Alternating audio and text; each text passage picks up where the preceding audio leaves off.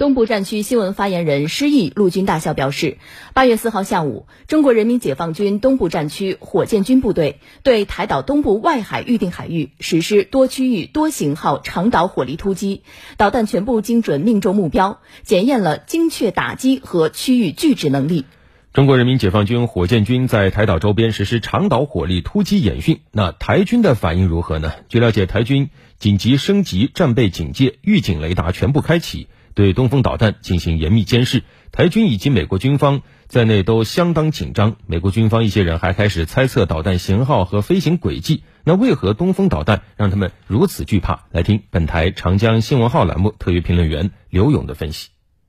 我们的东风导弹，一个是飞得高、打得远、打得准，另外呢，我们数量多。美国人比较忌惮我们的东风导弹，就是我们东风导弹有多款型号，可以对它的航母打击群形成威慑。也就具备很强的区域拒止能力。你比如我们很多人熟悉的，比如东风二十一 D，包括东风二十六。除了这两款之外，目前我们还有一款最新式的导弹，就是东风十七。这个导弹很有特点。第一个呢，它是高超声速的，是采用的成波体弹头。那么最终在重返大气层以后，那么它会在大气层的边缘进行跳跃式的这么变轨。那么对于美方的任何一款的弹道导弹的防御系统，都是无法拦截的。最终，那么它在突防的时候，速度可能达到七马赫以上，那么这个目前来说基本上是无解的，所以美国忌惮东风导弹是可以理解的。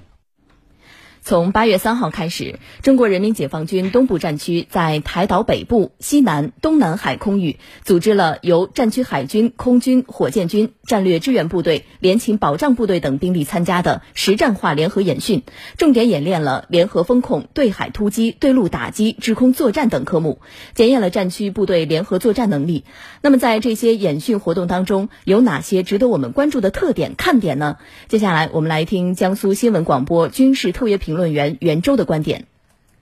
从参与的军兵种上来看，解放军的海军、空军、火箭军、战略支援部队、联勤保障部队等各军兵种的兵力均有参加。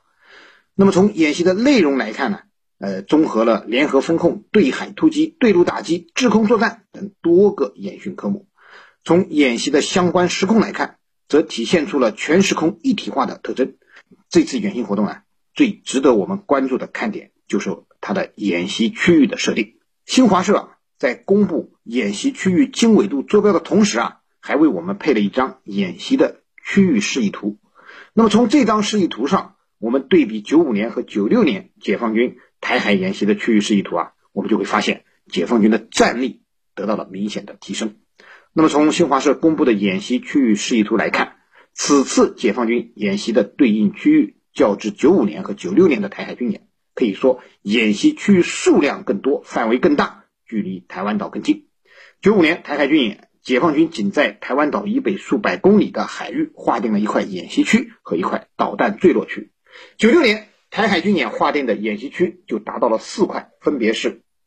台湾海峡靠近大陆一侧南北两端各划了一个实兵演习区，而在台湾岛东北部和西南部各设置了一小块导弹坠落区。相比九五年的军演，这次演习呢规模大了一点，呃，演习的区域也多了一点，离台岛也近了一些。但是实兵演习区并没有越过台湾当局设置的所谓台海中线，导弹坠落区也没有进入到台湾当局划定的所谓内水区域。那么这次我们的台海大军演，则一共在台岛周边划定了六块演习区域，其中五块属于实兵演习区。呃，特别是位于台岛北部、东北部以及西南部的三块实兵演习区，已经涵盖了之前的导弹坠落区。不仅如此，这三块区域无一例外的都已经深入到台当局自行公布的所谓领海线，而平潭岛以东的实兵演习区已经跨越台当局设置的所谓海峡中线。